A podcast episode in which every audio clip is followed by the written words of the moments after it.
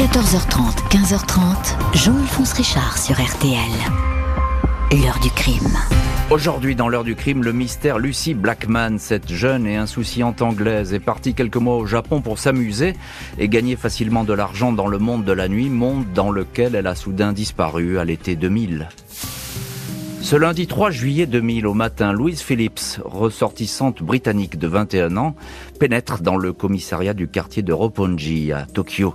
La jeune femme n'a pas dormi de la nuit, elle n'a jamais été aussi inquiète. Elle vient signaler la disparition de sa meilleure amie, Lucy Blackman, également âgée de 21 ans. Elle explique que le samedi 1er juillet, dans l'après-midi, Lucy a quitté l'appartement qu'elle partage pour aller prendre un verre avec un japonais qu'elle avait rencontré. Lucie l'a appelé aux alentours de 19h pour lui dire qu'elle serait de retour dans une heure. Mais depuis ce coup de fil, plus rien. Plus aucune nouvelle. Le silence est retombé. Louise Phillips est mal à l'aise en faisant cette déclaration. Elle se garde bien de dire que sa copine disparue et elle-même sont hôtesses dans des clubs de nuit dans ce même quartier de Roppongi, le quartier chaud, le quartier rouge de la capitale. Les deux Anglaises n'ont pas de visa de travail, juste des visas touristiques de 90 jours, tout comme la grande majorité des étrangères qui travaillent dans ce qu'on appelle ici le commerce de l'eau, terminologie qui cache les activités plus ou moins licites du monde de la nuit, et notamment ces jobs d'hôtesse de bar chargés de faire boire les messieurs en leur faisant miroiter une possible étreinte qui ne viendra jamais. Les filles occidentales sont de loin les plus convoitées la police japonaise ne s'inquiète pas outre mesure de cette absence. Elle fait savoir que Lucie va sûrement revenir. Les autorités remplissent toutefois une fiche de renseignement sur la disparue, Lucy Blackman, britannique, domiciliée à Sevenoaks, dans le Kent, en Angleterre, fille de Tim et Jane Blackman, respectivement promoteur immobilier et réflexologue. Une photo montre une jeune femme mince, souriante, aux très longs cheveux blonds. Dans l'après-midi, Louise Phillips se rend à l'ambassade de Grande-Bretagne. Cette fois, elle ne cherche pas à cacher la vérité. Elle indique que Lucie, arrivée début mai au Japon, travaille au Casablanca. Un bar de nuit au sixième étage d'un immeuble de Roppongi. Samedi, elle a accepté un rendez-vous en dehors de ses heures de service. Un de ses clients souhaitait la voir en dehors du bar. Elle ignore son nom et où s'est rendue sa copine. En quittant l'ambassade, Louise reçoit un coup de fil, un appel masqué. Un homme qui parle en mauvais anglais. Il assure que Lucie va bien, mais qu'elle ne rentrera pas avant au moins une semaine. Elle a rejoint une nouvelle religion, un groupe qui a tout l'air d'être une secte. Louise ne croit pas un mot à cette histoire. Dans la soirée, la famille Blackman est alertée. Les parents de Lucie divorcés sont sous le choc. À Tokyo, le vice-consul britannique leur annonce qu'il va lancer une procédure pour disparition inquiétante. La police japonaise est informée de la véritable occupation de la disparue. Louise Phillips l'informe aussi de l'étrange coup de fil qu'elle a reçu. L'interlocuteur inconnu se présentait sous le nom de Akira Tagaki. Il semblait parfaitement informé de la situation financière délicate de Lucy Blackman, 7000 livres de découvert. Il indiquait que là où elle était, elle gagnerait plus d'argent qu'au Casablanca. Louise ajoute que Lucie avait vaguement évoqué un rendez-vous en bord de mer. La famille Blackman débarque à Tokyo, enlèvement monté par une secte, par un gang de proxénètes, geste d'un maniaque, la police n'a pas de piste, des appels à témoins sont lancés, 30 000 photos de la disparue diffusées, une récompense de 11 000 euros est offerte pour tout renseignement. Le 13 juillet, Tim Blackman tient une conférence de presse. Huit jours plus tard, le père de Lucie rencontre le Premier ministre britannique, Tony Blair, en marge d'un déplacement officiel à Tokyo.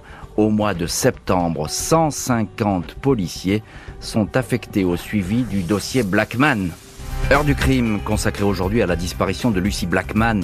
Cette Anglaise de 21 ans travaillait comme hôtesse dans un bar à Tokyo. Elle a disparu le 1er juillet 2000. Les investigations policières démarrent. L'enquête se concentre autour du club Casanova. Lucy Blackman y avait quelques clients attitrés avec qui elle passait son temps à discuter, à boire des verres. Une hôtesse anglaise livre un témoignage instructif. Elle se souvient d'un client qui a insisté lourdement pour l'emmener dans sa résidence du bord de mer. Elle a accepté. Il lui a fait boire des verres. Elle ne se souvient de rien si ce n'est de s'être réveillée le lendemain et avoir retrouvé ses habits nettoyés. L'homme, la quarantaine, très bien habillé, lui a dit qu'elle avait été malade. Il l'a laissé partir elle a toujours pensé qu'elle avait été intoxiquée au GHB, la drogue des violeurs, mais elle n'a rien osé dire. Une Canadienne raconte la même histoire. Un homme roulant en Ferrari l'a conduite dans la luxueuse résidence du bord de mer au sud de Tokyo. Elle a bu un vin spécial venu des Philippines. Elle a sombré dans une espèce d'état comateux. Deux autres jeunes femmes décrivent des scènes identiques, toujours en compagnie de ce mystérieux client. L'une d'elles dit avoir aperçu une caméra qui l'a filmé avant de s'endormir. Elle se souvient encore d'un garage abritant une Ferrari et une Mercedes décapotable. Un mois après la disparition, une lettre signée Lucy Blackman attire l'attention des autorités. Laissez-moi tranquille, je fais ce que je veux, indique le courrier.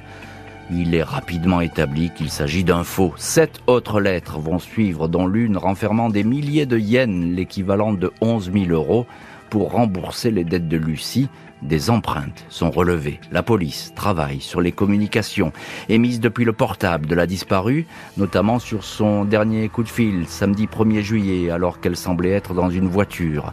Après bien des efforts, la téléphonie finit par parler. Un lot de 70 téléphones jetables achetés par un seul client sous un faux nom est identifié. Parmi les portables activés, un l'a été par un individu déjà connu pour agression sexuelle. Une photo est retrouvée dans son ancien dossier. Les hôtesses du quartier Roppongi reconnaissent l'homme qui les avait emmenés en bord de mer. Il s'agit d'un promoteur immobilier qui roule en voiture de sport, possède de nombreuses adresses, dont un luxueux appartement dans une marina. La police obtient un mandat pour l'interroger sur une ancienne affaire de viol. 12 octobre 2000, Joji Obara, 48 ans, né en Corée, est interpellé en bas de son appartement tout près du quartier chaud de Roppongi. Joji Obara, richissime entrepreneur, tiré à quatre épingles, soucieux de son apparence de playboy vieillissant, est conduit au quartier général de la police métropolitaine. Ses résidences sont perquisitionnées parmi elles le vaste appartement au milieu des palmiers avec vue sur la mer de la Zushi Marina. On retrouve du chloroforme, des bouteilles de GHB, des vidéos. Obara refuse de s'expliquer sur les faits qui lui sont reprochés, à savoir le viol de l'hôtesse Clara Mendez. Il refuse même de se laisser photographier. En marge des auditions, les policiers essaient de discuter discrètement avec lui de Lucy Blackman. Il va confirmer qu'il connaît son nom, puis ne plus rien dire du tout. Joji Barra est inculpé pour le viol de Clara Mendez, aussitôt interrogé pour une agression sexuelle sur une Canadienne. Un mois plus tard, l'intéressé fait savoir dans un communiqué qu'il est détenu pour avoir rémunéré des prostituées au sujet de mademoiselle Lucy Blackman, comme il l'appelle. Il dit l'avoir rencontrée une seule fois. On me dépeint comme si j'étais le responsable de la disparition de mademoiselle Lucie. Ce n'est pas vrai, écrit-il. J'espère qu'on va bientôt arrêter le véritable criminel. Au programme aujourd'hui de l'heure du crime, la disparition de la Britannique Lucy Blackman, 21 ans, au Japon à l'été 2000. Après sept mois d'enquête, la police tient un suspect, un riche homme d'affaires. Il nie. Une macabre découverte va faire rebondir le dossier. Les perquisitions dans les diverses maisons de Joji Obara ont porté leurs fruits. Les enquêteurs ont notamment mis la main sur son journal dans lequel l'intéressé confie que son but est de coucher avec 500 femmes. Il confie avoir 50 conquêtes à son actif. Des jeunes femmes souvent filmées lors de ses ébats, parfois plongées dans un semi-coma après avoir été droguées. Mais pour l'heure, aucune image aucune photo de Lucy Blackman. Le 8 février 2001, des fouilles sont en cours autour de la Zushi Marina, l'adresse de bord de mer de Obara.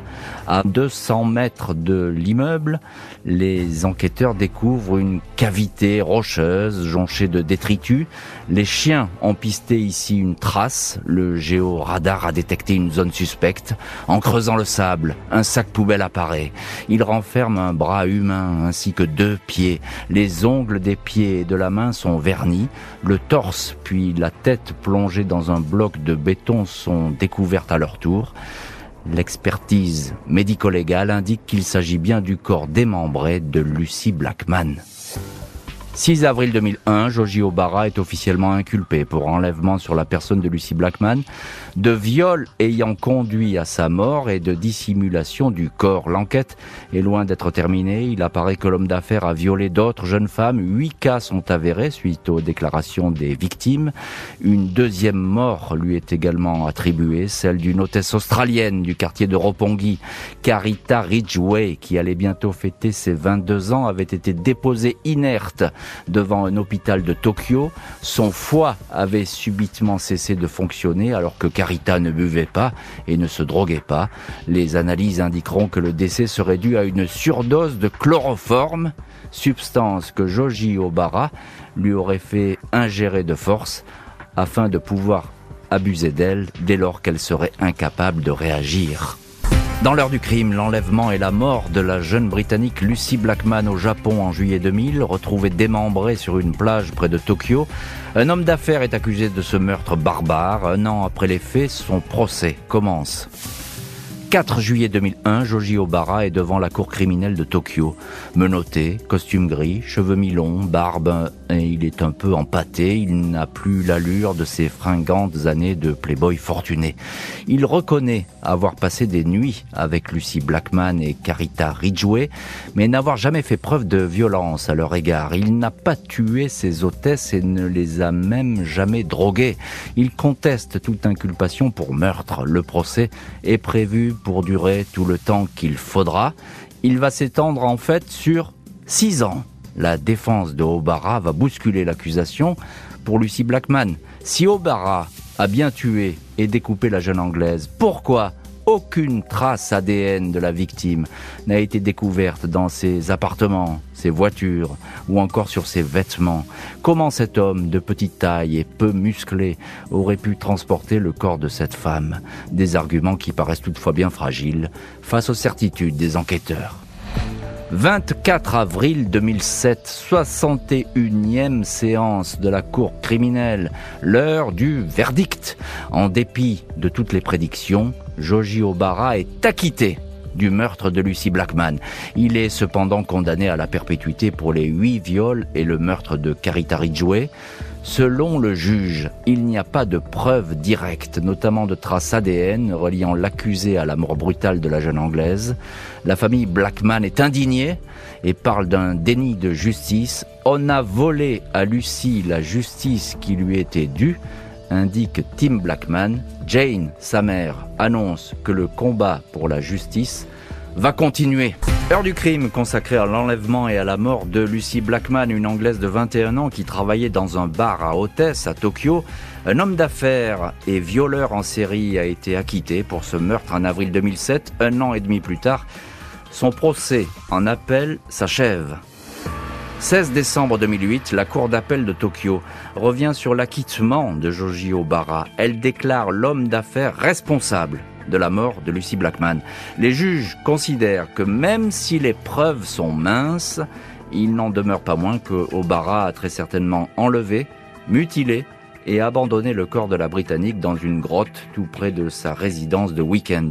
L'accusé est ainsi condamné une nouvelle fois à la perpétuité, L'argent versé à Tim Blackman par un proche du condamné, mais refusé par Jane, son ex-épouse, cet argent, environ 700 000 euros, sera finalement versé dans le trust Lucy Blackman dédié aux femmes menacées. Joji Obara est incarcéré derrière les murs de la prison de haute sécurité de Kosuge, à Tokyo, celle-là même où sera incarcéré des années plus tard le PDG de Renault, Carlos Ghosn. Le meurtrier de Lucy Blackman, âgé aujourd'hui de 70 ans, n'a plus jamais fait parler de lui. L'heure du crime, présenté par Jean-Alphonse Richard sur RTL.